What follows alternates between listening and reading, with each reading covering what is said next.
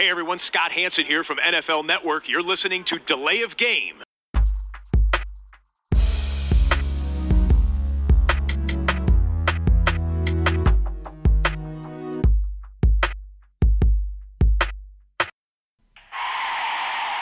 of game. Offense. Five yard penalty. Repeat down. Repeat down. Repeat down. Repeat down.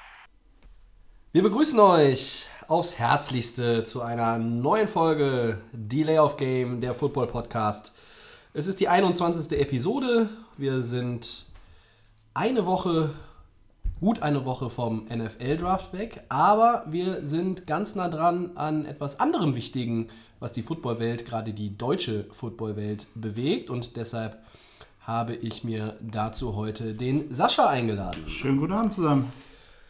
Ja, und bevor wir damit anfangen, mit diesem großen ersten Block unserer Sendung, der, glaube ich, wirklich auch einen Großteil der Sendung einnehmen wird, klären wir natürlich die Bierfrage. So soll es auch heute sein. Ähm, für mich gibt es heute ja ein bisschen ruhiger. Äh, ein Flensburger Radler. Das Wochenende war hart. Das Wochenende war drei Tage lang enorm hart. Ja, meins äh, auch, deshalb ist die Dose auch nur 0,33, die ihr jetzt hören könnt, wie sie aufgemacht wird. Ein Bier Hanoi, wie der Name es schon sagt, aus Hanoi, Vietnam. Schönen Gruß an meinen Importeur Flo, auch einer unserer regelmäßigen Zuhörer. Ein Lager aus Vietnam. Ich sag mal Cheers. Zum Wohl. Mit dem Radler hier. Wunderbar. Ja, und ähm, nach Begrüßung und Bierfrage geht es natürlich weiter mit den Headlines. Und ähm, Sascha, wir haben am Wochenende den Saisonstart in GFL und GFL 2. Ich wurde vor ein paar Monaten schon mal angesprochen über äh, Twitter, glaube ich, war es, äh, von einem unserer Hörer. Er hat gesagt, macht ihr denn nur NFL oder macht ihr auch äh, was anderes dann noch? Jetzt ist Zeit für was anderes. Und ähm, ja, GFL, ähm, vielleicht nochmal kurz zur Erinnerung, 2017 hat Schwäbisch Hall gegen Braunschweig den German Bowl gewonnen, 14 zu 13. In den vergangenen sieben Jahren hieß der Meister immer Braunschweig oder Schwäbisch Hall. Die äh, Lions waren es viermal, die Unicorns dreimal. Ähm, Immer spannende Spiele. das schon, aber äh, so innerhalb der Staffeln, äh, was erwartest du da dieses Jahr? Gibt es da ein Gefälle? Gibt es klare Favoriten? Wer sind die? Die üblichen Verdächtigen? Also ich denke ähm, tatsächlich, dass wir uns nicht unbedingt auf einen neuen Meister einstellen können.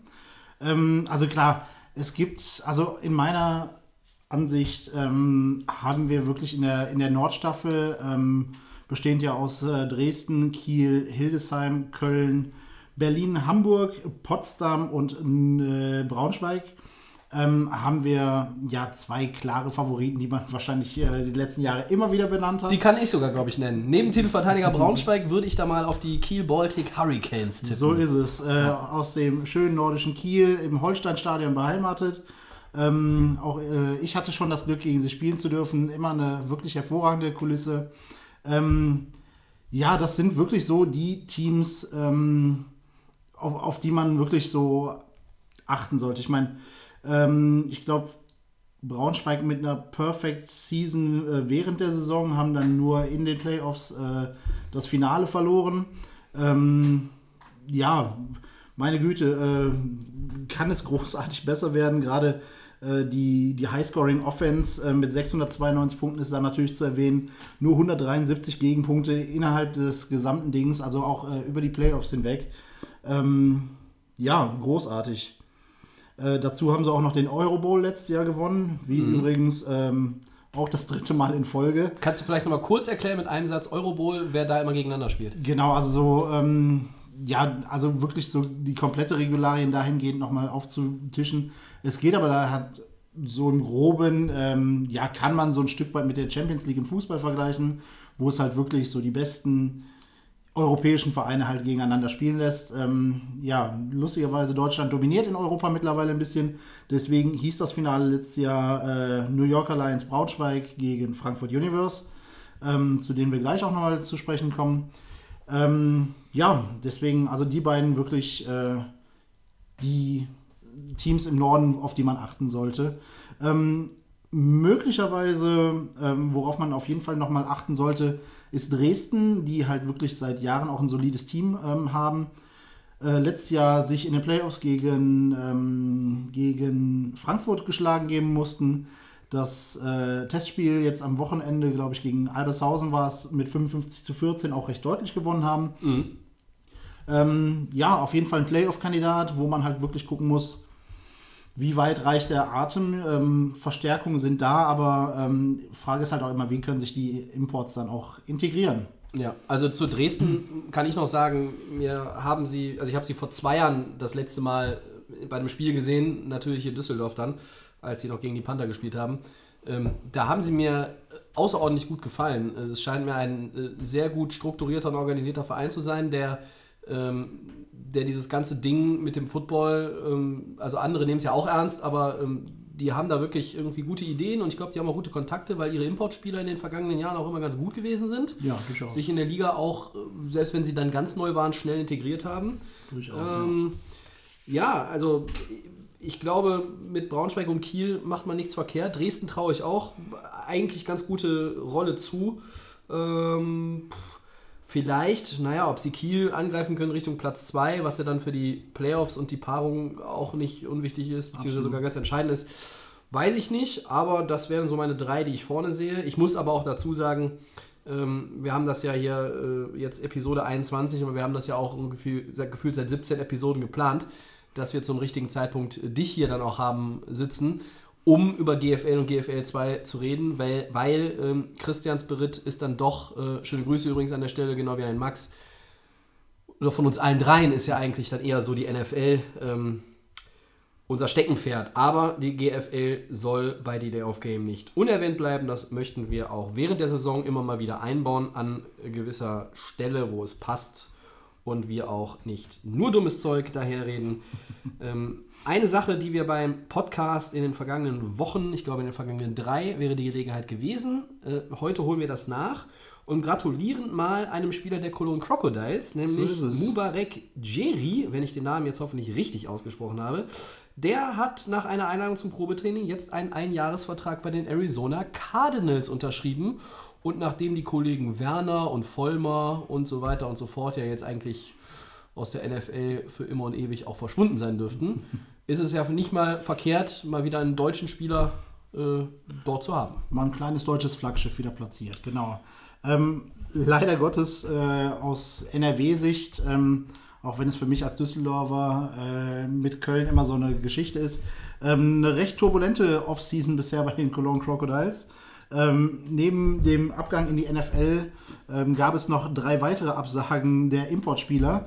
Ähm, tatsächlich gab es einen Todesfall, eine Bitte um eine Auflösung des Vertrags und ein CFL-Angebot, also ein Angebot aus der Canadian Football League, ähm, wodurch nochmal so ein bisschen umgeplant werden musste. Ähm, ja, ersetzt konnte das Ganze werden durch drei Importspieler aus den USA und einen litauischen ähm, Import.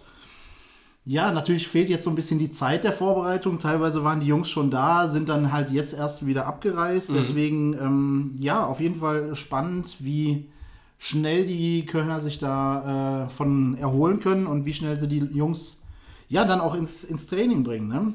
War das, also du hast ja GFL 2 gespielt ähm, So und das war die höchste Spielklasse, in der du unterwegs warst. Ähm, war das schon immer so, dass äh, in GFL und GFL 2 auch man kurzfristig umplanen musste, weil die Importspieler dann doch wieder gegangen sind oder nicht erschienen sind? Oder ist das in den letzten Jahren extremer geworden? Wie ist da deine Erfahrung? Also ich glaube, dadurch, dass ähm, ja vieles nochmal schnelllebiger im, im Zuge des Internets ähm, jetzt nochmal in den letzten Jahren nochmal extremer geworden ist, ähm, habe ich das Gefühl, dass es ja schneller und einfacher geht. Wobei man auch sagen muss, dass die Quote der Imports bei den Teams auch äh, deutlich erhöht wurde.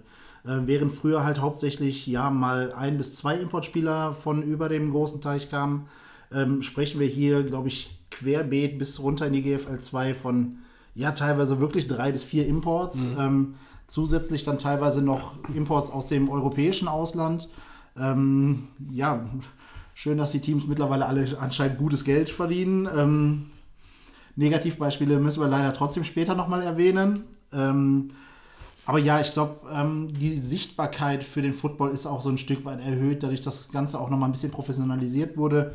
Ähm, und die Canadian Football League jetzt wahrscheinlich auch so ein bisschen neben den Colleges, die wahrscheinlich früher so eher tendenziell Division 2 beziehungsweise ähm, ja, die Jungs, die den, die den Draft nicht überlebt haben, ähm, abgeworben haben, können sie sich jetzt halt nochmal, dadurch, dass die deutsche Spielklasse halt auch immer mehr an Fahrt gewinnt, ähm, daran bedienen. Und ja, das macht es halt so ein bisschen schwieriger. Es war aber tendenziell, ja, es ist halt immer für die Amerikaner, die über nach Deutschland rüberkommen, immer so ein kleines, kleiner Kulturschock. Ähm, viele der Jungs sind halt auch noch bitter jung mit Anfang 20, sind das erste Mal vielleicht von den Eltern getrennt, äh, möglicherweise oder höchstwahrscheinlich sogar das erste Mal aus den USA überhaupt raus, ähm, haben eine fremde Sprache, eine komplett fremde Kultur.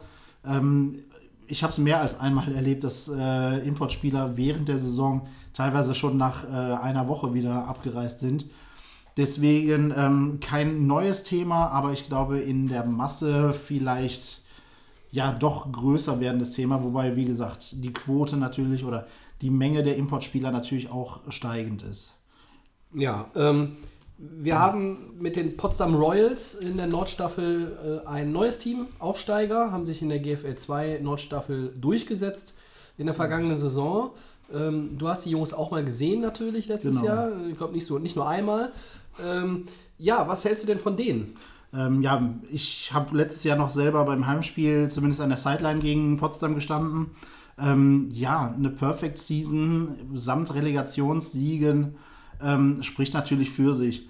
Frage ist, wie gut können sie sich wirklich an das doch nochmal etwas höhere Tempo in der GFL gewöhnen?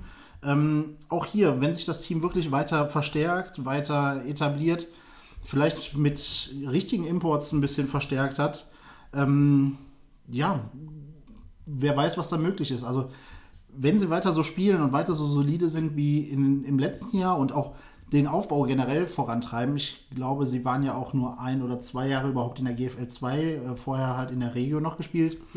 Ähm, ich traue denen halt auch einen soliden Platz im Mittelfeld zu. Wenn sie ein bisschen Glück haben, einen Lauf starten können, vielleicht schießen sie sogar in die Playoffs. Ich meine, zu gönnen wäre es ihnen. Gutes Team, solide Arbeit. Ähm, ich bin gespannt. Wer wer ist in der Nordstaffel so dein Team, wo du sagst, die müssen aufpassen in Richtung Relegation?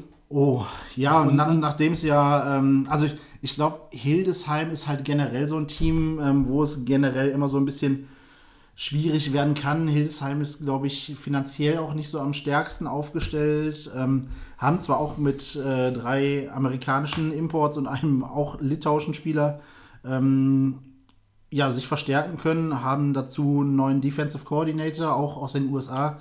Ähm, ja, ob das wirklich am Ende des Tages in dieser starken GFL Nord reicht, ähm, weiß ich nicht. Ähm, haben letztes Jahr auch nur 3, äh, 3 zu 11 gespielt, ähm, eröffnen die Saison ähm, gegen Potsdam, was, glaube ich, für beide Teams schon recht interessant und wegweisend sein wird. Deswegen, ähm, ja, ich bin gespannt, aber das, äh, ja, entweder ähm, Hildesheim, Hamburg hat mir jetzt in der Offseason ganz gut gefallen, haben, ähm, ja, haben zwar auch nur 4 zu 10 letztes Jahr gespielt, haben aber jetzt in der Preseason gegen, ich glaube, Bielefeld aus der Regionalliga NRW ähm, mal kurz 58 zu 0 Punkte hingezaubert. Ähm, auch wenn es ein Testspiel ist, ähm, ist es halt trotzdem erstmal beachtlich zu 0 zu spielen. 58 Punkte ähm, knallt man halt auch nicht einfach so hin. Ähm, aber auch Hamburg hat sich wirklich äh, stark ähm, ja, breiter aufgestellt. Auch hier ähm, Zugänge sowohl aus den USA ähm, und auch hier auf ähm, Spieler- als auch auf Coaches-Ebene. Dazu einen äh, kräftigen Kerl aus London, äh, ein Offensive, Offensive Lineman. Ja, also ich glaube, die werden solider und besser dastehen. Deswegen könnte es halt nochmal ein Tick. Ähm, Enger werden für Hildesheim. ja, Für die Invaders. Für die Invaders, genau. Äh, ja, das sind schon äh, interessante Informationen und Einschätzungen. Wir werden die GFL natürlich im Auge behalten. Gucken wir mal in die Südstaffel. Und äh, ich habe jetzt noch mal ein bisschen im Internet gesucht, ähm, weil ich es aus dem Kopf natürlich nicht gewusst hätte. 1979 wurde die Bundesliga ja gegründet. Irgendwann wurde sie ja dann ähm, in German Football League umbenannt. Ähm, das heißt, wir erleben German Bowl XL äh, im Oktober.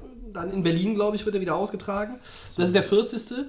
Jetzt habe ich einen interessanten Fakt äh, herausgefunden, nämlich, dass die Wo sind sie denn? Auf. Die Munich Cowboys aus München, der bayerischen Landeshauptstadt, sind das einzige Gründungsmitglied von 1979, das aktuell, also ich weiß jetzt nicht, ich glaube auch nicht durchgängig, aber glaub das äh, aktuell in der obersten deutschen Spielklasse spielt. Vielleicht fangen wir mal mit denen an, bevor wir dann zum großen Favoriten Schwäbisch Hall übergehen. Ja, also München ähm, hat, glaube ich, immer schon so ein bisschen Schwierigkeiten gehabt, äh, da überhaupt richtig, also zumindest die letzten Jahre ein äh, sehr starkes Team zu etablieren. Auch wenn man generell ähm, sagen muss, dass im Durchschnitt die Südstaffel auch noch mal ein Stück schlechter ist als die Nordstaffel. Ähm, Auch das- dieses Jahr. Auch dieses Jahr sehe ich das durchaus. Also ähm, ich denke, die meisten Nordteams, also so, wenn wir wirklich äh, Ende der Spielzeit einfach mal Platz 4 mit Platz 4 der Südstaffel, also Nord gegen Süd vergleichen, glaube ich, dass ähm, also wirklich außer vielleicht jetzt Platz 1, 2, vielleicht noch Platz 3, ähm, alles darunter aus der Nordstaffel gewonnen werden würde. Ähm, Das ist schon mal eine interessante Einschätzung. ja, woran es liegt, kann ich noch nicht mal sagen. Ähm, ist ja jetzt nicht so, dass ja, anderes Wasser äh, benutzt wird. Also vielleicht einfach nochmal. Der Süden ist ja doch tendenziell ein bisschen konservativer. Vielleicht äh, wird der Football erst langsamer adaptiert, als es vielleicht im Norden ist. Ich habe keine Ahnung. Ähm, deswegen, ja, München meiner Meinung nach wird wieder eine schwere Saison haben. Letztes Jahr mit einer 3 zu 11 durch die Saison gegangen, ähm, sind dadurch nicht auf den letzten Platz äh, gelandet, sind nicht abgestiegen, werden es aber schwer, schwer haben dieses Jahr. Ganz anders sieht die Situation mal wieder bei den Schwäbisch Hall Unicorns äh, aus. Einhörner sind ja in den letzten Jahren schwer in Mode. In Schwäbisch Hall sind sie schon ganz, ganz lange. Genau. Um äh, grandiose Überleitung jetzt mal wieder hinzubekommen. Unglaublich. Ne? Die, an denen müssen wir noch ein bisschen arbeiten, sagen wir jetzt selber. Äh, ja, Unicorns äh, habe ich auf dem Zettel als äh, den eigentlich meinen einzigen Favoriten in der Südstaffel. Also die sehe ich am Ende als ersten aus dem Süden in die Playoffs einziehen. Genau, also wenn man äh, im Süden über das Maß der Dinge spricht, wahrscheinlich ähm, muss man Schwäbisch Hall erwähnen. Also ähm, auch Was macht die so stark? Ich glaube tatsächlich, dass hier vor vielen Jahren ein richtiges Zeichen und ein gutes Zeichen auf Jugendarbeit gelegt wurde. Ähm, Stück für Stück einfach auch ein solider, guter Ruf äh, etabliert wurde. Der Nachwuchs von denen ist eigentlich so U19 und darunter die sind auch oft in den Endspielen. Ne? Sind ja nicht unbedingt in den Endspielen, aber sind halt immer gut vertreten. Ähm, ja, aber man, man merkt einfach, dass selbst vom rein deutschen Kader Schwäbisch Hall doch für mich immer sehr beeindruckend wirkt. Und ähm, ja, wie du schon angesprochen hast, amtierender deutscher Meister, in den letzten Jahren mehrfach deutscher Meister geworden. Ähm, letztes Jahr, ja, kein Spiel verloren. Dabei äh, 639 Punkte erzielt. Ähm, und ja, auch viele Spiele, bis auf die, wo es wirklich gegen ja, die Stärkeren der Liga ging, waren es wirklich auch deutliche Siege. Deswegen ähm, Da war der ein oder andere Blowout dabei. Ja. absolut, absolut. Deswegen muss man Schwäbisch Hall, glaube ich, sowohl in der Südstaffel als auch in der GFL allgemein ähm, absolut zu den Favoriten zählen. Ja, ein anderes Team macht ein bisschen Sorgen momentan aus der Südstaffel. Ähm, die sind in finanzieller Schieflage, nenne ich mal. Frankfurt Universe. Erzähl uns mal ein bisschen, was ist denn da eigentlich los? Genau, ähm, Frankfurt Universe, ähm, ja, ist so ein bisschen das Erbe der Frankfurt Galaxy. Viele kennen sie auch noch aus der NFL-Europazeit, ähm, haben viele Strukturen und ja, so ein bisschen Erbmasse ähm, von, von dem, von dem NFLE-Club ähm, übernommen. Ähm, ja, äh, ich habe einen äh, FAZ-Artikel aus Januar dazu gefunden, wo eine Schuldensumme von insgesamt 800.000 Euro beziffert wurde. Ähm, Worüber Fußballvereine lachen, ist für einen Verein in der German Football League schon extrem existenzbedrohend. Absolut. Ähm, da drin ausstehend unter anderem ähm, ausstehende Gehälter, ähm, Mietrückstände, die nach der Saison wohl rund bei 200.000 Euro lagen, ähm, spielen im Stadion des FSV Frankfurt, der ja auch äh, die Rechte ähm, in eigener Hand hält. Mittlerweile haben sie wohl ein Stück zurückgezahlt. Es sind wohl nur noch 70.000 Euro Schulden ähm, bezüglich der Miete. Ähm, hinzu kommt noch eine Klage, die jetzt wohl endgültig ähm, durch ist vom Ex-Geschäftsführer bezüglich mehrerer Punkte, der ursprünglich 500.000 gefordert hatte. äh, 165.000 immerhin noch zugesprochen bekommen hat. Ähm, ja, äh, Schulden sind noch genug da. Ähm, nichtsdestotrotz kam jetzt vor einigen Tagen die beruhigende Meldung, dass der Spielbetrieb ähm, weiterläuft. Die Gehälter der höre und schreibe 80 Spieler und Trainer. Ist ein bisschen ähm, viel, oder? Ja, äh, ich meine, wenn man ganz oben angreifen möchte, vielleicht Dann- nicht. Ähm, Haben die einen Practice Squad, oder? möglicherweise, ich kann es dir nicht sagen, aber ähm, über die Insolvenzgelder der Bundesagentur für Arbeit sind zumindest bis zum 30. Juni äh, die Gehälter gesichert. Ja, die, Aber die Saison geht ein bisschen länger, ne? die Saison geht bis September, wie wir ja wissen. Äh, Im Optimalfall bis Oktober, wo der German Bowl gespielt wird. Ja, was machen wir denn?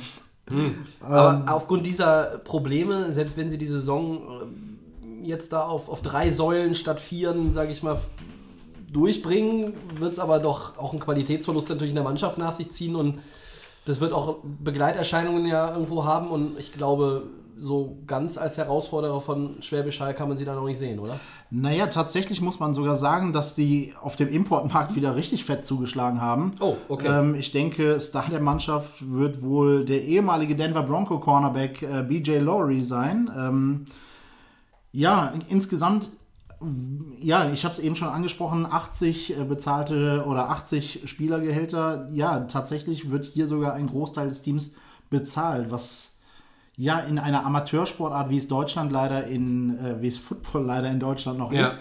Ähm, Ganz viele Sportarten in Deutschland. ne? oder ja, äh, ja, wir sprechen ja hier und heute über Football, deswegen Ja. ja, ähm, ja finde ich das ein Stück weit bedenklich. Ähm, das größte Problem könnte hier aber tatsächlich ähm, ja so ein bisschen das Image des Ganzen haben, wenn hier nicht eine ordentliche Lösung für die Fans gefunden wird, weil äh, im Januar wurden bereits 500 Dauerkarten verkauft, was ja wirklich bombastische Zahlen sind. Auch die Zuschauerzahlen insgesamt in Frankfurt immer sehr gut. Ähm, jetzt ist es aber nach Insolvenzrecht so, dass äh, Dauerkarten, die vor ähm, Einreichung des Insolvenzantrags gestellt wurden, äh, ihre Gültigkeit verlieren. Ähm, lass uns mal hochrechnen, dass es 600 Dauerkarten sein. Wenn ich, wenn 600 Leute jetzt abwandern, weil ihre Dauerkarte keine Gültigkeit mehr haben, ist das, glaube ich, nicht zum Besten des Images. Ja. Ähm, hier muss wirklich schnellstmöglich, natürlich in, in Kooperation mit dem Insolvenzverwalter, ja, was ordentliches geschaffen werden, dass man halt hier wirklich ähm, gut zusammenarbeiten kann und halt auch die Frankfurter wieder vielleicht langfristig ein Stück weit äh, auf, die, auf die Straße des Erfolges führen kann. Ja, dann halten wir mal fest, äh, im Norden Braunschweig, im Süden Schwäbisch Hall sind unsere Top-Favoriten, deine vor allem, aber ich schließe mich da bedingungslos an, weil ich dann doch auch etwas weniger den Überblick habe, äh, zumindest wenn es ins Detail geht. Äh, ein bisschen anders sieht das bei mir dann schon zumindest in der Nordstaffel der GFL 2 aus, aber wir fangen vielleicht mal mit der Südstaffel an. Ich lese mal für unsere Zuhörer, ähm, die teilweise ja doch äh, wohlklingenden Namen der Südteams vor aus der zweiten Liga. Die Montabaur Fighting Farmers, wir haben die Saarland Hurricanes, die Wiesbaden Phantoms, die Nürnberg Rams, die Ravensburg Razorbacks, die Albershausen Crusaders und die Gießen Golden Dragons und nicht zu vergessen die Straubing Spiders. Sascha, Süden, GFL 2. Vielleicht äh, machen wir es nicht ganz so ausführlich wie die GFL. Sonst rufen noch die GFL-Trainer und äh, Ver äh, Vorstandsvorsitzenden an und sagen, ne, wir räumen hier der GFL 2 genauso viel Zeit ein. Nein.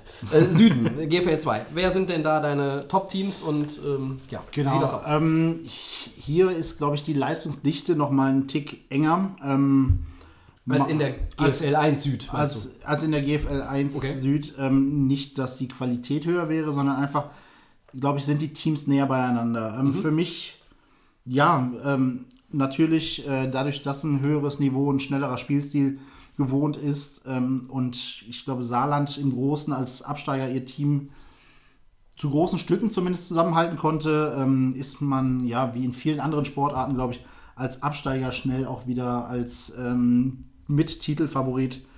Ähm, ja, zumindest im Rennen.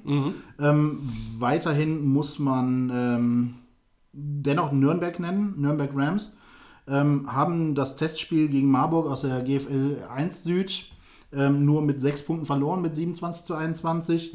Ähm, denkbar knapp haben ähm, 57-0 gegen die Longhorns aus Weinheim gewonnen.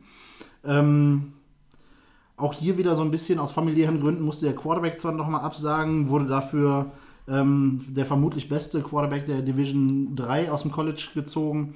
Ähm, muss man hier auf jeden Fall mit reinnehmen. Ähm, als drittes Team ähm, für mich könnte noch Ravensburg eine Rolle spielen, die letztes Jahr mit einer 8 zu 3 und einem Unentschieden durchgegangen sind. Zweiter gewesen, glaube ich. Ne? Genau, sind Zweiter gewesen, mussten sich nur Kirchdorf letztes Jahr äh, geschlagen geben, die aufgestiegen sind in die GFL 1. Ähm, ja, auch hier wieder einige, einige Imports. Ähm, ja, es muss, es muss halt wirklich sich zeigen, wie, wie sich die Leute wirklich dann einbringen. Ähm, haben zwar den Topscorer aus dem letzten Jahr an Braunschweig verloren, ähm, allerdings wurde auch ein neuer Quarterback verpflichtet, der nochmal so ein bisschen ähm, neuen Input geben soll, der nochmal ein Stück besser ins, ins System und ins Team passen soll. Deswegen, ähm, ja, könnten die auf jeden Fall nochmal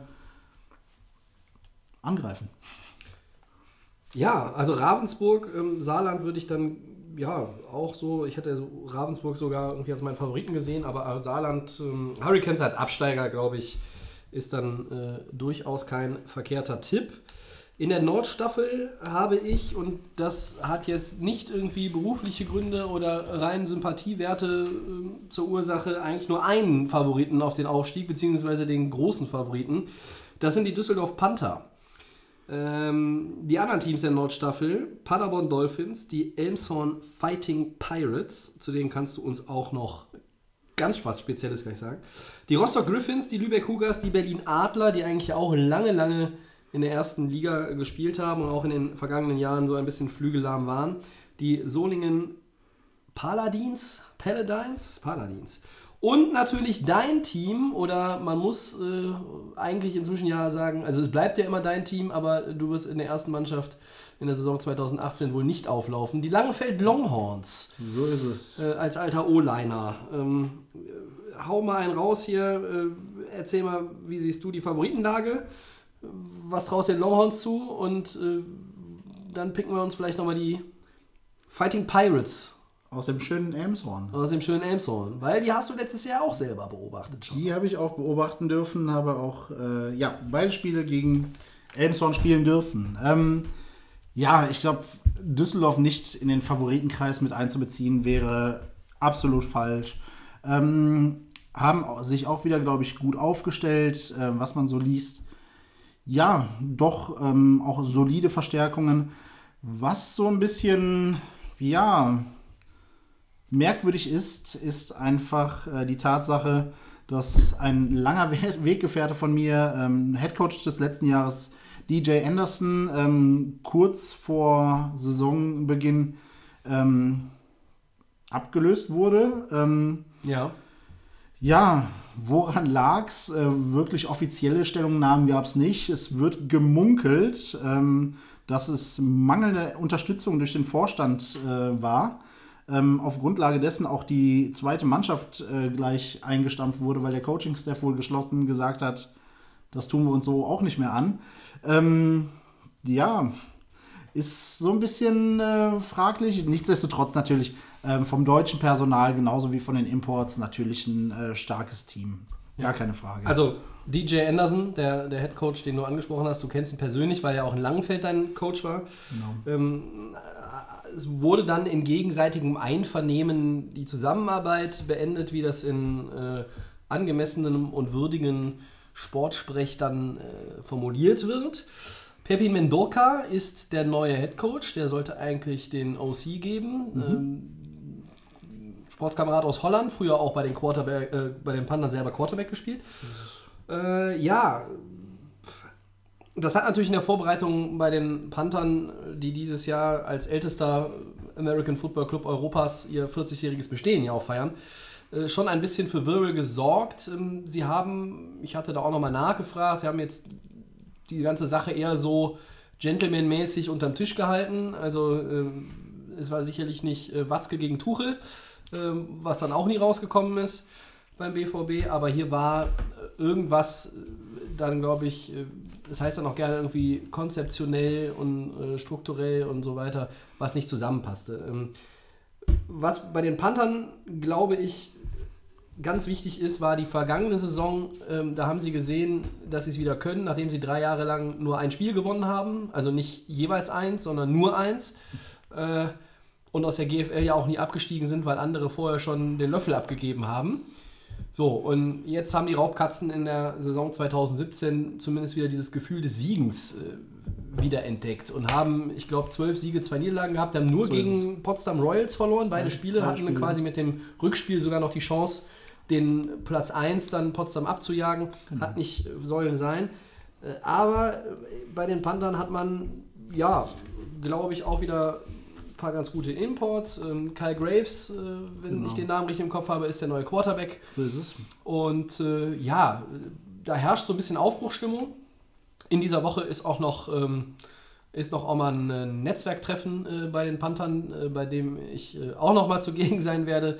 Bringe ich vielleicht noch mal die eine oder andere Stimme mit, die wir hier im Laufe der Saison oder der nächsten Woche, keine Ahnung, nutzen können und werden. Und die Panther wollen natürlich auch gerne jetzt angesichts ihres 40. Geburtstages endlich irgendwie so eine feste Bleibe finden. Ne? Also die sind ja in Benrath beim VfL auf der Bezirkssportanlage ähm, trainieren. Ähm, ist da aber auch nicht immer. Dann eine Geschäftsstelle ist dann irgendwo ganz woanders. Und da gibt es so was in Aussicht, was jetzt vielleicht irgendwie in diesem Jahr mit Hilfe äh, einiger äh, Leute von Stadt und die sonst so dem Sport wohlgesonnen sind in äh, NRWs Landeshauptstadt auf die Beine gestellt werden kann.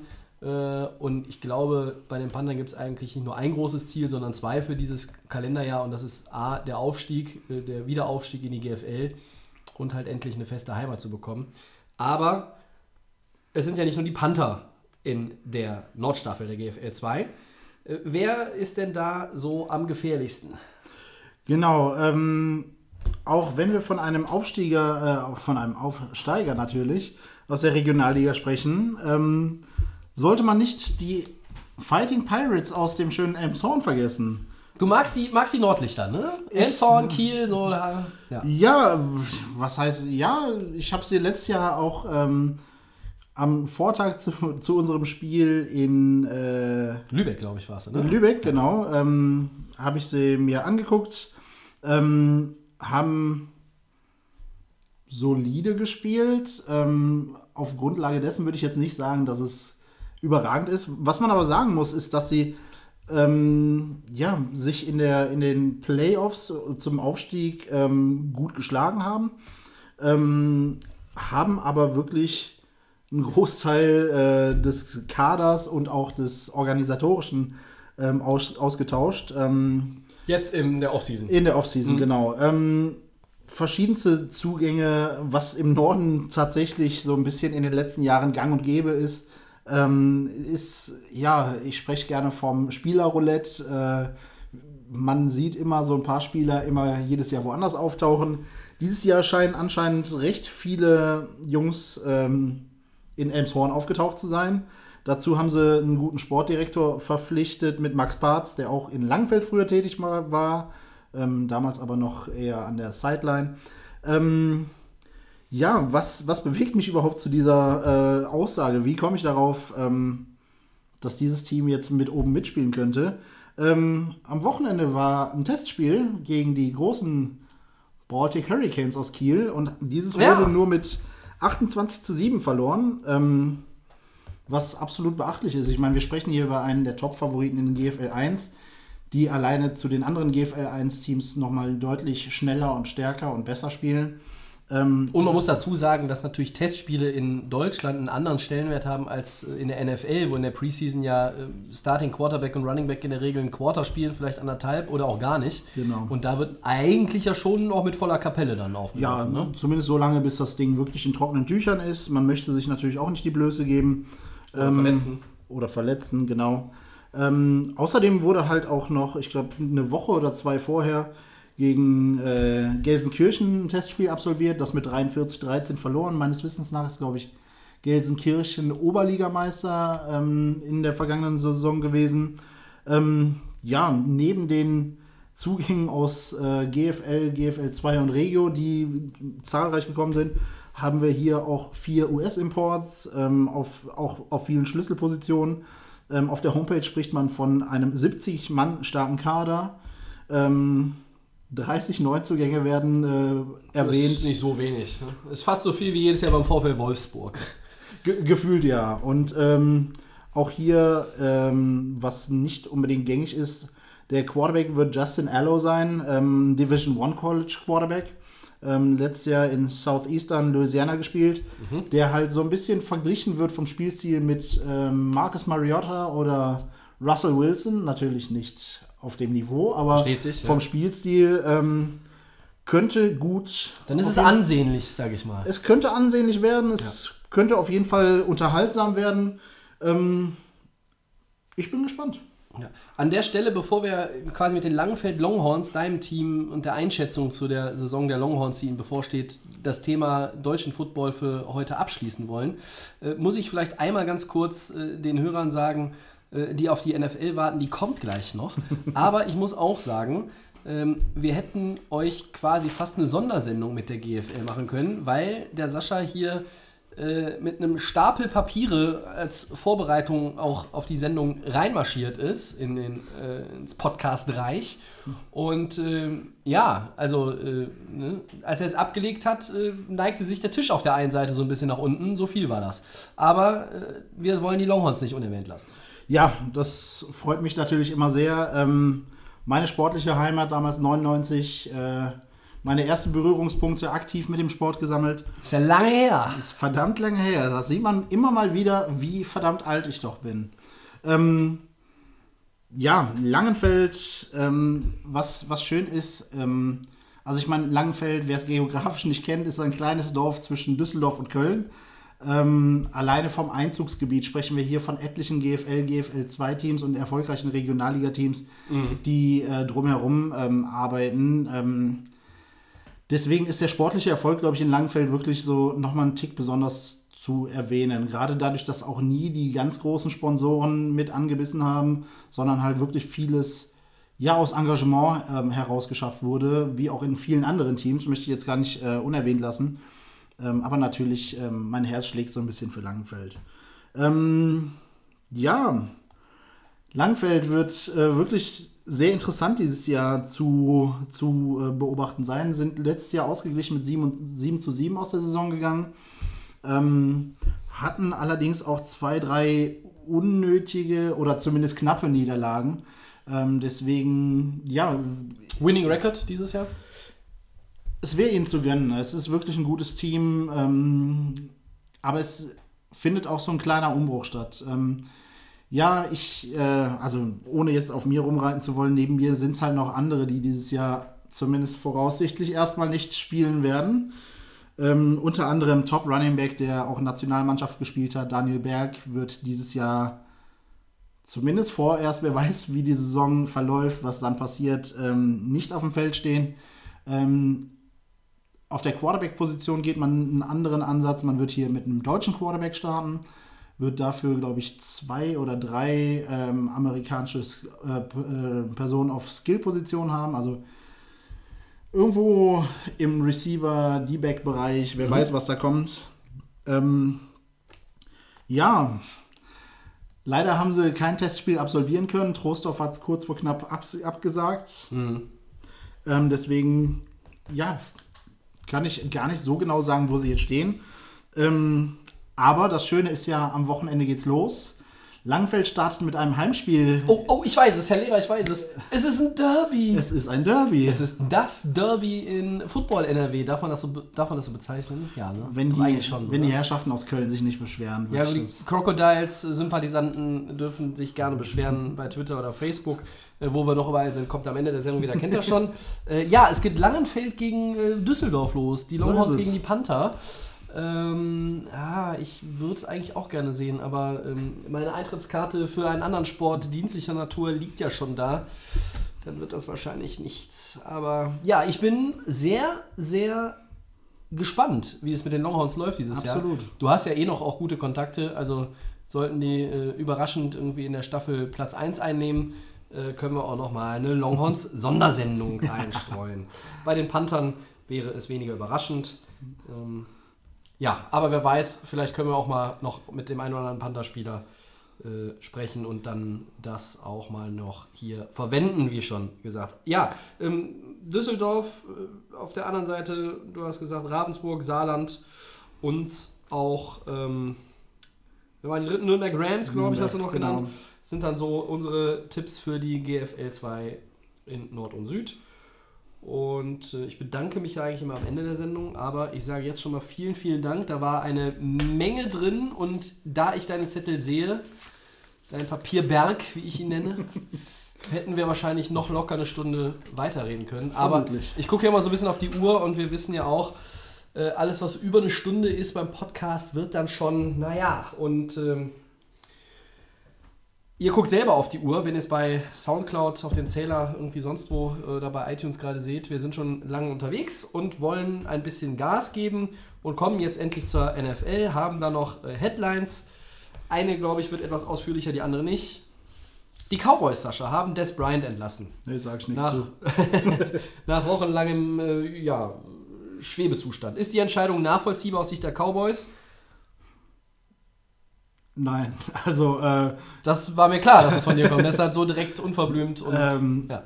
Also mal ganz im Ernst, wir sprechen hier von einem Spieler, der wahrscheinlich ähm, wie kaum ein zweiter oder wie zumindest nicht mehr viele seiner Art wirklich für einen Zusammenhalt, für, ja, äh, in den, in den USA heißt es immer gerne Brotherhood. Ähm, deswegen, pff, diese Person, eine so tragende Person, ähm, abzusägen, ohne möglicherweise mit ihm mal gesprochen zu haben, ob es möglicherweise für weniger Geld auch gehen würde, für mich unvorstellbar. Vor allem, ähm, auch wenn er in den letzten Jahren nicht mehr der produktivste war, ähm, glaube ich trotzdem, dass, noch, dass er noch eine Menge Sprit im Tank hat.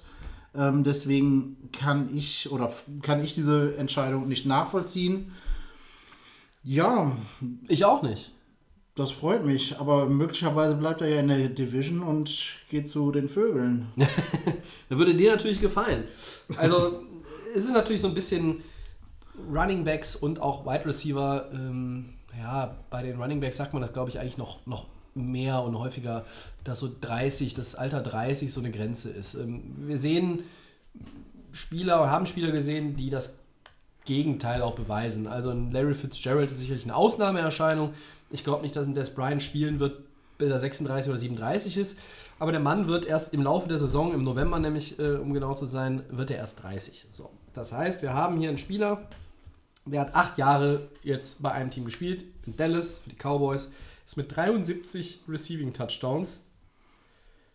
Wenn meine Recherche nicht fehlgeschlagen ist, ist er der All-Time Leading Scorer, was die Reception Touchdowns betrifft. Also da reden wir nicht über Michael Irvin oder sonst irgendwen, auch nicht Jason Witten, sondern das ist tatsächlich er. Das ist etwas, was man natürlich irgendwie immer auch dem Spieler zugutehalten kann. Ähm, es gab wohl nicht das Angebot, dass er einen Paycut bekommt, wie du eben schon angedeutet hast. Das finde ich auch etwas seltsam.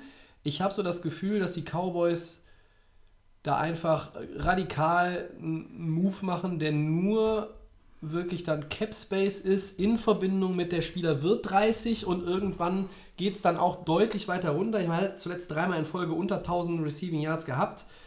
Aber, naja, ich weiß nicht. Also, das ist so eine Geschichte, ähm, die sieht jetzt auch nicht ganz so sauber aus und für die Cowboys ja, es war so ein bisschen, ich weiß, es ist immer schwer im Sport, das zu sagen. Dann geht es um viel Kohle und um Erfolg und man muss auch irgendwo, natürlich, es geht auch um Respekt, aber herzlos. Also ich sage das Wort jetzt tatsächlich bewusst. Das war für mich irgendwie so ein Move, keine Ahnung. Und der Christian würde jetzt sagen, äh, er hätte vielleicht erstmal angefangen und hätte Jason Garrett rausgeschmissen, den Headcoach. Ich- mir, mir würden noch ein paar andere einfallen. Also, die Cowboys haben in meinen Augen ja schon eine relativ talentierte Truppe und einen gewissen äh, Puzzleteil dieses Talents, äh, Gesamttalents war natürlich auch Des Bryant. Ich bin gespannt, wo er landet. Er wird jetzt nicht die Schuhe und äh, die Handschuhe an den Nagel hängen, äh, den Helm auch nicht. er würde sicherlich gerne ähm, in der NFC East bleiben, ähm, einfach weil man dann zweimal gegen die Cowboys spielen könnte, könnte pro Saison. Und er möchte, glaube ich, gerne den Besitzer Jerry Jones und auch dem Rest der Garrett Guys, wie er sie dann äh, bei NFL Network genannt hat, äh, eins auswischen. Ja, äh, die Garrett Guys, das sei zur Erklärung vielleicht noch erwähnt, sind von Des Bryant diejenigen, als diejenigen bezeichnet worden, die ähm, ja, so auf Seiten des Coaches waren und äh, da gehörte er wohl nicht zu. Er fühlte sich da auch so ein bisschen ausgebotet und ein bisschen so hintenrum irgendwie angeschmiert, äh, Front Office und wo nicht sonst noch überall. Ja, ähm, wo könnte er denn landen? Die Eagles äh, wär, wären, also wenn wir jetzt mal wirklich die drei abklappern, die in der Division sind, die Eagles, glaube ich, haben im Cap Space so ihre Problemchen. Die Giants haben einen alternden Quarterback, der ähm, aber wohl noch ein Jahr unterm Helm ist. Und ähm, da haben wir noch die Redskins. Da spielt äh, sein alter Best Buddy Corner Josh Norman. Äh, erbitterte Gegner, äh, möglicherweise bei Teamkollegen. Ähm, oder vielleicht bei Teamkollegen, wer weiß. Was könntest du denn von den dreien am ehesten vorstellen? Auch wenn ich zu gerne Eagles sagen würde, ähm, von den dreien sehe ich es am realistischsten, wenn bei den Redskins. Ja, das sehe ich auch so. Was haben wir denn sonst noch so für, für Kandidaten? Also ich habe hier mir noch notiert, es könnte, die 49ers muss man irgendwie auch noch auf dem Zettel haben, weil die haben auch noch ein bisschen Geld auszugeben. Die können noch ein bisschen rumwerfen, Ne? Kohle. Ähm, ja, es gibt so ein paar Außenseiter-Tipps in meinen Augen. Da könnte es noch irgendwie passen. Houston bei den Texans mit der Andrew Hopkins und Deshaun Watson als Quarterback wäre schon extrem gut. Das wäre ein starkes Tandem. Bei Arizona ähm, zusammen mit Larry Fitzgerald spielen, würde, glaube ich, beiden auch nochmal ganz gut, äh, ganz gut gefallen. Äh, ja, ich äh, habe auch hier irgendwie was falsch aufgeschrieben, ich sehe schon. ja, äh, Patriots oder Packers äh, hätte ich dann noch im Angebot. Könntest du dir das eher vorstellen als ein NFC East Team oder? Wir haben ja schon viel über den Verlierer des, der Offseason bisher gesprochen, mit den ganzen Abgängen der Patriots. Ähm, Was sie aber im Draft ausgleichen, meiner Meinung nach. was sie möglicherweise im Draft Können. ausgleichen Sie können es. können. Ja. Ähm, Draft ist halt immer so ein bisschen äh, Lotterie und Glücksspiel.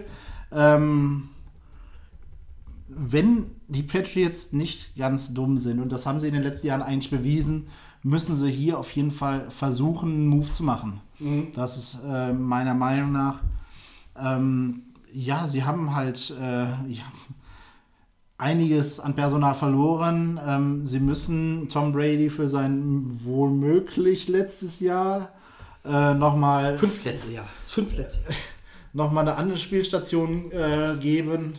Aber ich würde ihn auch gerne bei den Packers sehen, muss ich sagen. Auch wenn ich ihn mir nicht in der Uniform gerade vorstellen Nee, es ist kann. schwierig. Ich habe eine Fotomontage gesehen die Tage. Ich glaube bei Twitter irgendwo, aber ja. Ja, also ich sag jetzt mal, wenn wir es mal ein bisschen eingrenzen, drei Kandidaten, auf die ich mich jetzt festlegen würde, wären Patriots, Packers und Redskins. Ja, würde ich, wäre ich mit der Eher noch die drei als die 49ers. Die sehe ich dann so eher noch ähm, Ja. auf der Außenbahn laufen im Des Bryant Race. Wobei ich, ich würde also ich glaube, die Combo Jimmy G und Des Bryant könnten gut passen. Auf jeden Fall. Aber es gibt eine Menge Teams, die eigentlich auch passable Quarterbacks haben, die den noch gut gebrauchen können. Aber es gibt ihn jetzt nur einmal. Er wird sich einem Team anschließen, ähm, das zumindest dieses äh, eine Jahr Vertrag dann noch auch äh, locker bezahlen kann ohne Probleme. Und dann muss man mal gucken, ne? weil mit 30 gibt es dann vielleicht auch mal einen neuen Vertrag, aber wie der dann aussieht, hängt auch davon ab, ähm, wo er landet und wie er dann spielt. Völlig logisch. Absolut. Einen anderen verabschieden wir an dieser Stelle. James Harrison hat seine Karriere verbeendet erklärt. Sascha ist der Linebacker, der eigentlich den Großteil oder ja, wirklich 90% seiner Karriere ja bei den Pittsburgh Steelers verbracht hat. Ist er für dich ein First Ballot Hall of Famer? Also ist er, wenn er in fünf Jahren eligible ist, auf jeden Fall dann auch direkt drin? Ähm, ich habe erst partout Nein gesagt, weil ich meine, wir sprechen hier aktuelle Kandidaten sind unter anderem ein Tom Brady, ein Drew Brees, ein Adrian Peterson, die halt wirklich mega Performances abgeliefert haben und teilweise auch Die aber ja mehrere. noch spielen. Richtig. Dann habe ich mir aber nochmal so ein bisschen seine Karriere Revue passieren lassen und einfach nochmal überlegt, was für eine schillernde, eindrucksvolle Persönlichkeit er war. Und er war ja jetzt auch nicht unerfolgreich. Ne? Ich meine, Ähm, so, Pittsburgh den Super Bowl gewonnen. eben, äh, so Mit New England auch im Grunde, der ist ja dann noch äh, rübergegangen. Ne? Ja. Eben, eben. Ähm, deswegen, ich kann es mir prinzipiell vorstellen, doch. Also 193 NFL-Spiele in 16 Jahren Karriere, äh, 84,5 Quarterback-Sacks, 8 Interceptions, ähm, 14 Jahre in Pittsburgh, wobei das eine davon gemischt war, jetzt mit New England, dazwischen war er noch in Cincinnati. Ähm, ja, also für mich steht dieser Typ irgendwie für äh, erstmal so ein bisschen äh, rohes Tier. Also wenn ich Bilder, mich an Bilder erinnere, wie er im Kraftraum da irgendwie Gewichte um die Beine geschnallt hat und Klimmzüge macht, oder irgendwie mit einer Hantel, die wahrscheinlich locker 80, 90, 100 Kilo hat, irgendwie nur in der rechten Hand und sich dabei im Spiegel anguckt. Wahnsinn. Also die Physis dieses Menschen, dieses Spielers hat mich immer beeindruckt.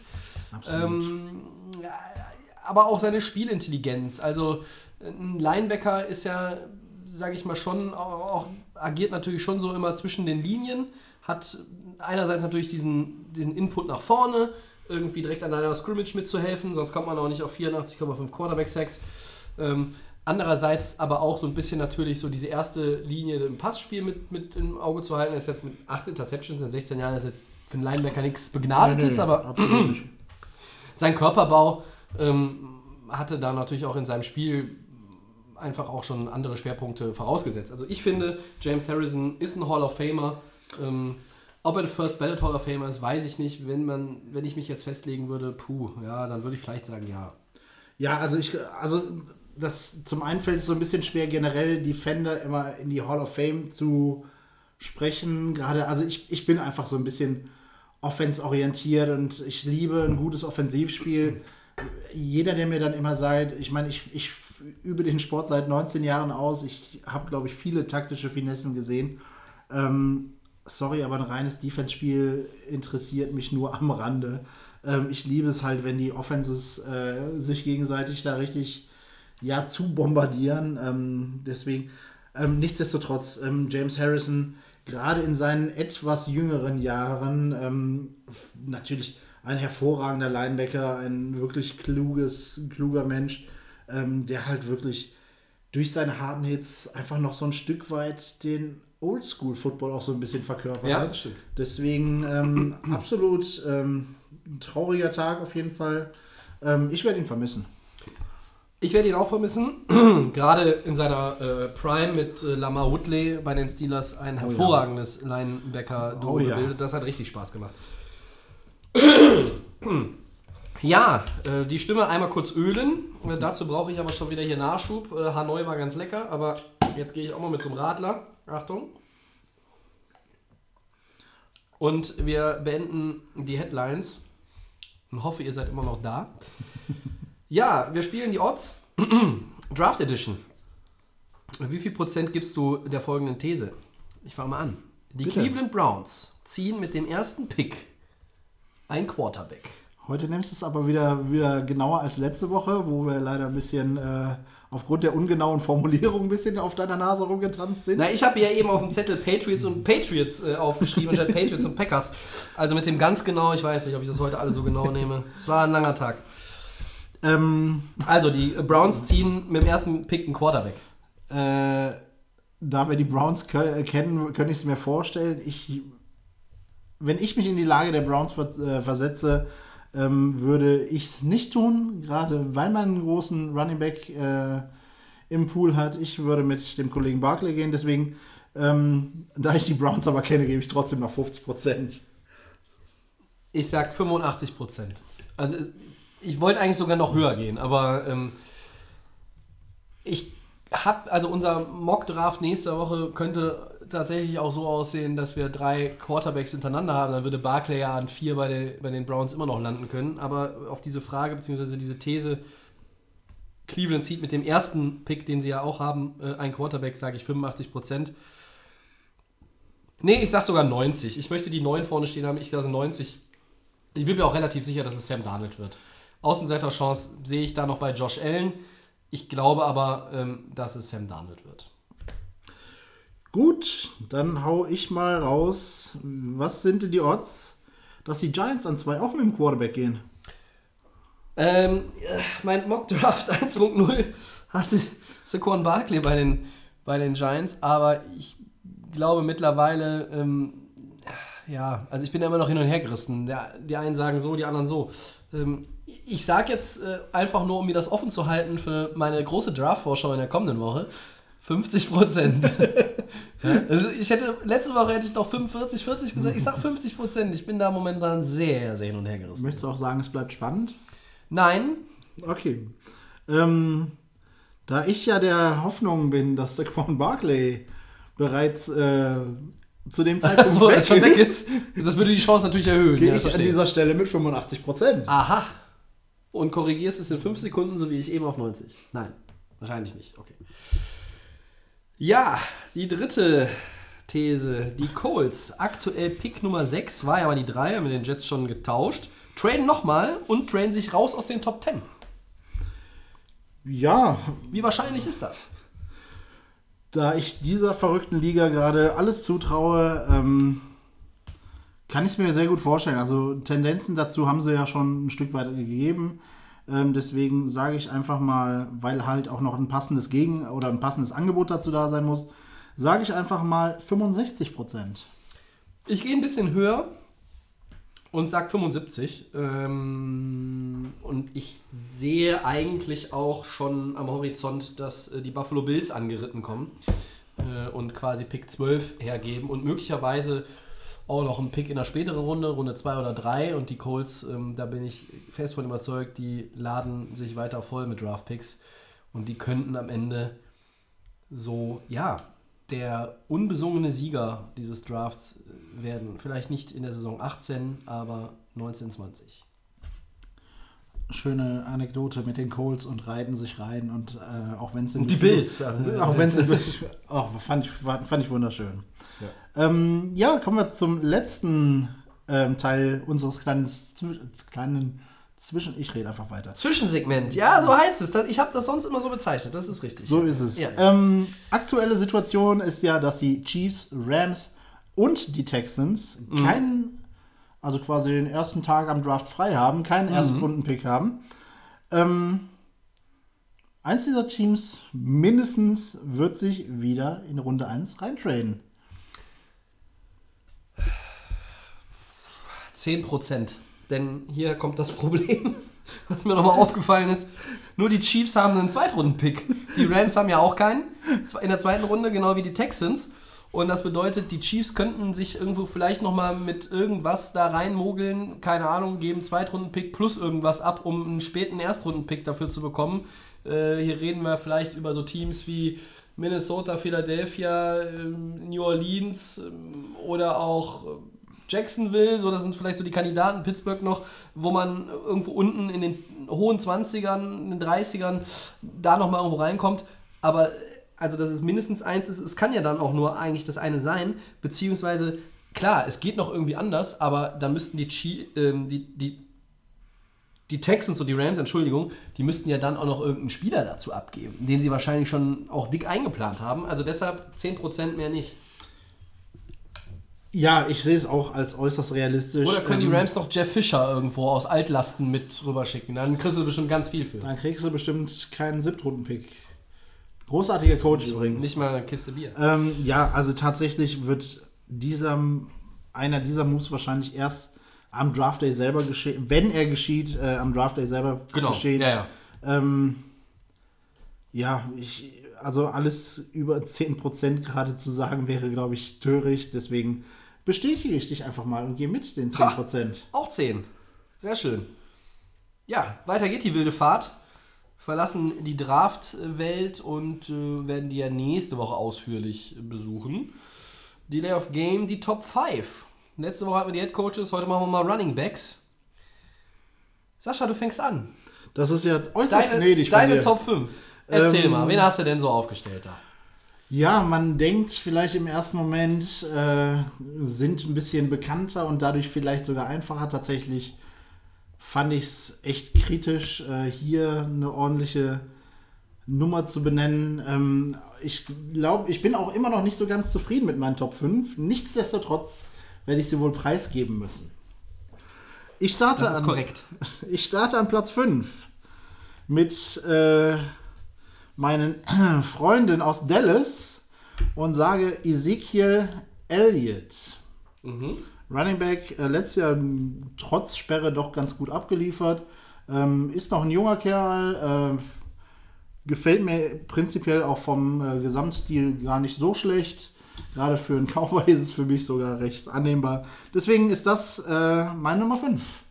An 4 gehe ich mit, ähm, ja, mit einem meiner Freunde, mit Melvin Gordon. Ähm, großer Running Back, auch noch recht jung. Ich darf es kurz sagen, die LA Chargers. Irgendwann hat er einen Stift im Bein. Ähm, ja, die San Diego Und, und Chargers. das sagen hier, wir, ne, die, das spielen sich hier die beiden zu, die mit Chargers-Equipment hier sitzen. Der eine mit der Mütze, der andere mit dem Trikot. Weil wir über Running Backs äh, reden, habe ich mal LaDainian Tomlinson äh, aus dem Schrank geholt. Also nicht den echten, weil ne, nicht, dass einer noch die Polizei ruft. ähm, ja, Melvin Gordon auf vier, das ist auch eine sehr, sehr gute Wahl. Vielen Dank. Machen wir weiter.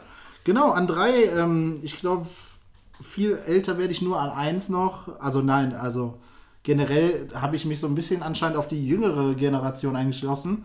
Ähm, von den Saxonville Jaguars. Leonard Fournette, ähm, beeindruckende Zahlen, seit seinem Debüt eigentlich große, große Run, große Runs abgeliefert, gute Zahlen, guten Average eigentlich immer. Ähm, gefällt mir wirklich gut. An zwei von den LA Rams, Ja, ich komme damit inzwischen klar. Du mit den Chargers und LA ja noch nicht so. Todd Gurley. Ähm, Ja, was, was könnte ich sagen, was nicht schon gesagt worden wäre? Also, äh, Top-Junge. Und dann eins, ähm, der ehemalige Teamkollege von Mr. Harrison, Le'Veon Bell, Pittsburgh Steelers. Pittsburgh Steelers. Mr. Franchise Tech. Hier natürlich, also was ich hier noch, äh, wer sich noch in die Liste reinschummeln könnte, wäre von den Cardinals äh, der langzeitverletzte David Johnson. Ähm, muss man aber halt wirklich sehen, wie er hier nochmal zurückkommt. Ja, wir werden, äh, Kandidaten werden sich hier ähm, ähneln, aber das ist ja auch nicht verwunderlich. Und darf ja auch so sein. Ähm, Würde mir auf- Sorgen machen, wenn nicht. Ich bringe mal auf 5 Elvin Kamara. Letztes Jahr Rookie äh, bei den New Orleans Saints und äh, Running Backs, die bei New Orleans gut funktionieren und das über eine ganze Saison, äh, hinterlassen bei mir äh, seit Jahren nachhaltig Eindruck. Also er, weil sonst gab es ja nicht so viele. Ich gehe jetzt auch relativ fix wieder durch meine Top 5 durch, weil ich brauche hier keinen mit, mit Statistiken und Zahlen äh, kommen. Da haben wir ähm, jede Woche genug von in unserer Sendung. Ähm, an 4, bei dir etwas höher positioniert. Ähm, bei dir war an 2, bei mir an 4 Todd Gurley, LA Rams. Ich glaube, wenn er dieses zweite Katastrophenjahr nicht gehabt hätte, hätte ich ihn jetzt auch etwas höher angesetzt. Ähm, So aber habe ich mich natürlich sehr über sein drittes Profijahr gefreut, genau wie über sein Rookiejahr, was durchweg wirklich bärenstark war. An 3 Ezekiel Elliott, Dallas Cowboys, ähm, bei dir an der 5 gewesen. An zwei nehme ich David Johnson. Ähm, der war zwar jetzt die ganze Saison verletzt, aber wenn ich überlege, was er 2016 angestellt hat, und hier reden wir immer noch über einen Spieler, der von einem Handgelenkproblem, einem Bruch zurückkommt. Der Mann kommt nicht von einem ACL, MCL, sonst irgendwas gebrochenes Bein. Natürlich, der Running Back muss mit der Hand den Ball greifen können, fangen können. Das ist auch super wichtig. Aber ich glaube, der kommt schneller wieder rein als jemand, der einen Kreuzbandriss hat. Also ich glaube, der wird es leichter haben, wieder Fuß zu fassen, als zum Beispiel ein Delvin Cook von Minnesota. Und vom Potenzial her sehe ich ihn an zwei. Ich sehe ihn auch ganz, ganz nah eigentlich, weil er auch noch jung ist und ich glaube, noch ein Stück weit sich entwickeln kann. Ganz, ganz nah an meiner Nummer eins und die ist völlig überraschend auch, wie bei dir, Le'Veon Bell. Der Mann ist als Running Back, als bällefangender Running Back, äh, selbst als Blocker ähm, in gewissen Spielsituationen eine absolute Wucht und kombiniert, glaube ich, alle Spiele-Elemente eines Running Backs am allerbesten von allen 32 Startern, die in der Liga rumlaufen derzeit. Äh, ja, ich bin gespannt, wie er dieses Jahr ist. Gut Absolut. bezahlt wird er äh, dieses Jahr, dank Franchise Tech. Äh, ein bisschen wird natürlich noch die Frage sein, äh, Langzeitvertrag oder nicht. Aber wenn wir nur über das Talent reden und das, was wir schon von den Jungs gesehen haben, haben der Sascha und ich Le'Veon Bell von Pittsburgh an 1. Schöne Grüße an den Flo an dieser Stelle. Er wird wohl sein designierter Keeper in der Fantasy Football Liga von uns. Der, der übrigens letztes Jahr nichts gebracht hat.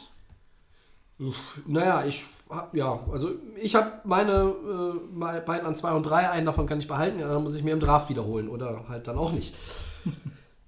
ja, knapp raus bei mir ähm, sind die von dir äh, schon erwähnten Leonard Fournette, Melvin Gordon, dazu aber auch Shady McCoy. Habe ich mich schwer mitgetan. Ja, muss man wahrscheinlich noch ein bisschen ein Ne? Stück weit mit in Betracht ziehen. Und Kareem Hunt, Kansas City, so noch ein Stückchen weiter hinten dran, aber soll nicht unerwähnt bleiben, genau wie ein Mann, dem ich eigentlich ein ziemlich gutes Jahr prophezeie, Derrick Henry, Tennessee Titans, schon mal erwähnt vor ein paar Wochen. DeMarco Murray ist ja jetzt nicht mehr in Tennessee und Henry könnte dieses, ähm, ja, von mir auch oft äh, missbrauchter Begriff Workhorse äh, tatsächlich werden. Das wird er auch, ich glaube auch erfolgreich. Und ähm, dann machen wir weil wir so viel über GFL und GFL 2 geredet haben, aber weil das auch gut ist, gehen wir direkt weiter, beenden die Delay of Game Top 5 für diese Woche. Wir werden sie nächste Woche eventuell rauslassen. Ne? Draft, hm, ich weiß es noch nicht. Müssen wir mal gucken. ich glaube nicht. Aber eigentlich ist es ganz witzig und man kann das auch beschleunigen. Ähm, auch wenn wir das immer sagen, dass wir es tun, das nicht funktioniert. äh, ja, damit sind wir bei den Four Downs. Kurzer Blick auf die Uhr, all- halbwegs im Rahmen. Ähm, ich fange mal an. Erstes Down. Sascha, die Denver Broncos haben Running Back CJ Anderson entlassen. Tag der Running Backs heute hier bei uns. Tag der. Running Backs. Wo führt denn sein Weg hin? Boah, das ist eine gute Frage. Also, Ja, deshalb ist sie ja von mir gestellt worden. du bist ein Tier. Das ist unglaublich.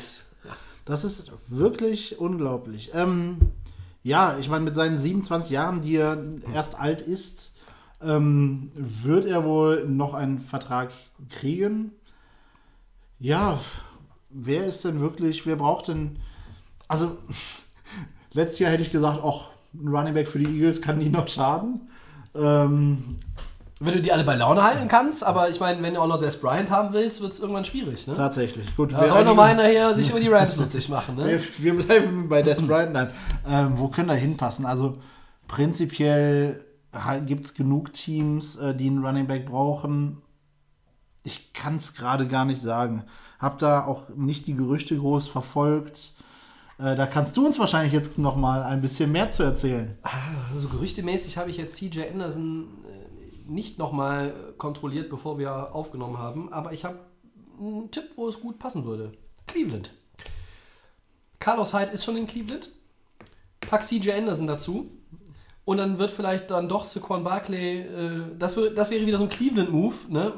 Was du, schon mal angedeutet hast vorhin. Ne? So dieses, eigentlich sollte man, aber man macht es nicht. Dann gehen sie mit einem Quarterback an 1, holen sich dann vier Defensive End Bradley Chubb und dann fällt der Kollege Saquon Barkley an 5 vielleicht Denver in äh, die Schuhe. Oder wenn die äh, Colts dann doch nicht rausgetradet haben an 6 den Colts, au, der lachen die sich übrigens mega schlapp. Und dann sind die für mich auf jeden Fall schon in Runde 1 der Gewinner des Drafts. Absolut. Weil sie auch ja dann in Runde 2 8 Picks und in Runde 3, äh, 3 12 wahrscheinlich haben, wenn es so weitergeht. Nein. Äh, Cleveland könnte passen. Ähm, ein anderes Team, wo es auch passen könnte, ähm, sorry, ich sage das dann aber immer bei den, bei den Spielern, wenn wir darüber reden, sind die Patriots. Auch irgendwo noch die Packers. Genau wie bei Des. Also ich glaube, also der eine könnte dahin gehen, der andere vielleicht dahin. Ja, gucken wir mal. Ja, mal wieder geht es um die NFL, um Spieler und die Polizei. Diesmal trifft es mal wieder einen Spieler der Eagles, und zwar Cornerback Daryl Worley. Ähm, wurde schlafend am Steuer von der Polizei erwischt. Das ist schon mal schlecht. Das ist äh, schlecht. Meines Wissens nach ist er nicht gefahren. Während er geschlafen hat. Nein, das nicht, aber er saß im Wagen. Ja. Zusätzlich wurde halt noch eine Waffe neben ihm im Das ist Wagen noch schlechter. gefunden. Ähm, suboptimale Ausgangssituation. Also, schön zusammengefasst. äh, wurde im Zuge dessen auch entlassen. Ähm, oh. oh, schockiert. das, das ist auch schlecht, zumindest für ihn. Ähm, war die Entlassung denn richtig? Ja, Four Downs, hier steht immer mit kurzer Antwort ja. Ähm, ja, also Also er kam ja, er kam im äh, Tausch im, im März ja erst für Wide Receiver Torrey Smith aus Carolina. äh, die Panthers sind wahrscheinlich, die sind nicht schadenfroh, aber sind trotzdem nicht unglücklich, dass sie das Problem nicht selber haben. Vielleicht wäre es in Carolina nicht passiert. Kann man jetzt sagen, nein, ist Quatsch, wissen wir nicht, Spekulation. Ich sag ja, ist richtig. Sorry, weg. Ja, also prinzipiell ja, wobei ich halt auch, äh, ihr kennt meine Meinung wahrscheinlich mittlerweile so ein bisschen, ähm, es wurde hier noch keine polizeiliche Geschichte groß draus gemacht. Ähm, nichtsdestotrotz kannst du sowas halt auch einfach nicht bringen. Also ich, ich kann es vollkommen nachvollziehen, auch wenn wir hier keine gerichtliche Institution in Form der NFL haben. Das ist korrekt. Ähm, ich hätte ja gerne das vierte Down als erster, deshalb belasse ich das dritte Down jetzt erstmal noch. Ach, Ja, ich, ich darf das dritte noch übernehmen. Ja, wir sind heute ja nur zu zweit, sonst geht es ja hier ein bisschen reihum. Ne? Aber Ja. Ähm, wir haben oh, nochmal Trouble. nochmal Trouble. Ich, warum bin ich für Trouble eigentlich immer zuständig? Du bist der Troubleshooter. Ich bin der Troubleshooter. Okay, es geht äh, im nächsten Segment um Ruben Foster von den San Francisco 49ers. Ihm werden drei Vergehen häuslicher Gewalt äh, vorgeworfen. Was passiert mit ihm? Über kurz oder lang das, was mit Daryl Worley passiert ist. Er wird gefeuert. Also die 49ers sind ja, wie es dann immer heißt, so schön, auch da wieder im Sportsprech, ähm, aware of the situation und monitoring und listening und was auch immer. Also ich habe gehört, nach dem, was da im Raum steht, drohen 10 bis 11 Jahre Haft. Er ist noch nicht entlassen, könnte noch passieren. Ich sag, äh, Ruben Foster spielt 2018 Nicht die komplette Saison. Ich ziehe es noch ein bisschen zurück. Spielt nicht die komplette Saison. Äh, also diese sechs Spiele Sperre. Dasselbe Ding, was ja auch Ezekiel Elliott äh, die ganze Zeit drohte und dann am Ende auch bekam. Äh, über das reden wir hier auch. Äh, wie ich Commissioner Roger Goodell kenne, möglicherweise auch ohne, dass es da eine Polizeiakte letztlich gibt. Aber es sind Wobei, nicht die nee, Cowboys. hier gibt es noch eine. Ja, es sind nicht die Cowboys. Ja, dann wird es vielleicht reduziert. Ne? Weil die, diese sechs Spiele Sperre werden oft ausgesprochen und dann werden es dann doch nicht sechs. Ich habe das, ja mal- hab das ja mal erzählt. Irgendwie, ich glaube, 18 Verfahren, seit es so eingeführt ist in der Regel und 14 davon wurden ja gar nicht die sechs Spiele, die eigentlich im. Re Egal. Also, was passiert mit ihm? Ähm, wenn ich auf die Frage kurz antworten soll, nichts Gutes. Also, entweder wird er entlassen, er wird aber auf jeden Fall suspendiert. Ja, also im Gegensatz zu Daryl Worley liegt hier halt auch tatsächlich ein Verstoß vor. Ähm, wenn hier irgendwas anderes passieren sollte als eine Suspendierung im Sinne des Sports und der Vorbildfunktion, muss eigentlich auch eine Entlassung äh, stattfinden. Deswegen alles andere könnte ich nicht nachvollziehen. So ist es. Viertes und letztes Down. So soll es sein. Und wir blicken mal abseits des Footballs. Wir sind, wir, es kommt ja ab und zu hier mit Referenzen, äh, viel zu oft von mir natürlich zur Bundesliga. Ähm, wir gucken aber auch auf andere Sportarten. Viertes und letztes Down. Sascha, welche aktuell laufende Playoff-Serie abseits vom Football verfolgst du denn aktuell mit großem Interesse aus der NBA äh, beziehungsweise der NHL und kannst du unseren Hörern empfehlen mit The Zone-Account oder welchen Accounts auch immer, ähm, welche Serie muss man da unbedingt verfolgen? Also erstmal, da ich hoffe, hier viele Football-Fans anzusprechen, kann ich nochmal das Derby vom Wochenende äh, nur ans Herz legen. Das ist ja kein Playoff-Spiel. Ach ja? so, naja, Aber es, es, Long, fühlt sich so Longhorns an. Panther ist fast wie ein Playoff-Spiel. fühlt sich so an. Okay, dann sagen wir so, was kannst du denn abseits von Longhorns gegen Panther noch empfehlen? Ähm, Was auch im Fernsehen zu sehen ist. Das Wetter wird ja ausgesprochen schlecht die nächsten Tage. Da sollte man viel vor dem Fernsehen. Natürlich. äh, ja, spät muss man ja irgendwann betrunken auch wieder auf die Couch, deswegen äh, Ja, ja, das ist gut. sind eigentlich gute Zeiten. Ähm, tatsächlich mach, also ich meine, wir kennen uns jetzt, du weißt, dass ich äh, generell im US-Sport mich sehr heimisch fühle. Ähm, am Wochenende habe ich tatsächlich viel hin und her geswitcht. Ähm, besonders beeindruckt hat mich tatsächlich äh, der Sieg der Pacers im Spiel gegen äh, Spiel 1 in der NBA gegen die äh, Cavaliers aus Cleveland. aus dem erfolgreichen Cleveland. Im Basketball ist es ja noch Vermutlich, humaner. vermutlich müssen sie für die kommenden Heimspiele auch Hugh, Hugh Jackson aus der Halle verbannen. ne? Genau, also ähm, da bin ich wirklich gespannt, wie es da weitergeht. Also Ja. sollte sich LeBron mit, äh, mit seinem Team schon frühzeitig verabschieden. Gerade, äh, ja, die Jungs, äh, also gerade die Dreierquote hat mich da sehr überrascht. Ähm, deswegen kann ich das sehr empfehlen. Was ich unseren Zuschauern aber noch empfehlen kann, Nicht schon wieder das Derby, oder? Nicht schon wieder das Derby, aber äh, ich möchte doch noch mal kurz zum Football zurückkommen. Auf Amazon Prime gibt es eine neue Staffel All or Nothing. Ja. Ähm, bevor jetzt die Cowboys, ich glaube, im Ende des Monats, glaube ich, noch kommen, ähm, wurde noch mal ein Zwischensprint mit den Michigan Wolverines aus der Division One im College eingelegt. Äh, ich habe gestern Abend die ersten drei Folgen gesuchtet. Ich kann es sehr empfehlen. Deswegen das noch ganz kurz dazu und ich gebe das Wort gerne an dich. Tja, das sind TV-Tipps en masse. Meine ich, Güte. Tut mir jetzt auch leid, ähm, dass wir hier die Kollegen der Shorthand News, äh, vor allen Dingen äh, Bernd Schwickerath und Yannick Beichler, nicht äh, groß überzeugen können. Aber ich glaube, in der NHL kommen die Serien, die mich dann wirklich packen, erst in der zweiten Runde. Ähm, ich sage jetzt mal, die Serie der Houston Rockets gegen die Minnesota Timberwolves. Minnesota ist seit, äh, glaube zwölf oder was auch immer Jahren das erste Mal in den Playoffs. Das erste Spiel war relativ knapp. Houston ist der große Favorit im Westen, aber äh, diese Serie, glaube ich, könnte sechs, sieben Spiele haben, die könnte spannend werden und da sehen wir äh, ja auf einem Haufen, glaube ich, so viele All-Stars wie in keiner anderen Serie aktuell. Das würde ich noch empfehlen. Ähm, All or Nothing, aber natürlich immer eine gute Wahl. Aber wenn es noch zum Thema NHL sein darf, äh, ich glaube, im Moment Spaß machen die äh, Penguins, die ja, ja, ich glaube, in jedem Spiel gegen die Philadelphia Flyers, glaube ich, mächtig gepunktet haben. Ähm, also es sind in, bei, in allen drei Spielen, glaube ich, bisher etliche Tore gefallen. Ich glaube, in keinem weniger als fünf. Äh, deswegen, wer Spaß dran hat, auch gerne da mal reinschauen. Aber nicht vergessen, Delay of Game hören. Nicht vergessen, uns auch gerne mal Fragen zu schicken, Anregungen zu Themen, ähm, Kritik, was auch immer. Äh, fühlt euch frei und macht es. Äh, Twitter, Facebook sind wir zu finden. Wir antworten in der Regel auch. Ähm, unseren Podcast gibt es wie gewohnt bei Soundcloud und bei iTunes und natürlich bei den Freunden von The Fan FM. Schöne Grüße an dieser Stelle. Ähm, alle anderen haben wir auch gegrüßt. Nächste Woche machen wir NFL Draft. Ganz viel NFL Draft. Aber wir werden alle anderen Entwicklungen der NFL nicht außer Acht lassen. Ich bedanke mich an dieser Stelle beim Sascha. Ja, ich habe zu danken bis äh, zum Wochenende beim Derby. genau, ja, also ne, schnell All or Nothing die ganze Staffel gucken, dann zum Derby gehen und vielleicht noch ein bisschen Rockets gegen Timberwolves schauen. Ja, Tobi und Sascha verabschieden sich, trinken das Bier noch aus. Ähm, alles Gute, viel Spaß beim Hören und ja, vielen Dank fürs Zuhören. Au revoir.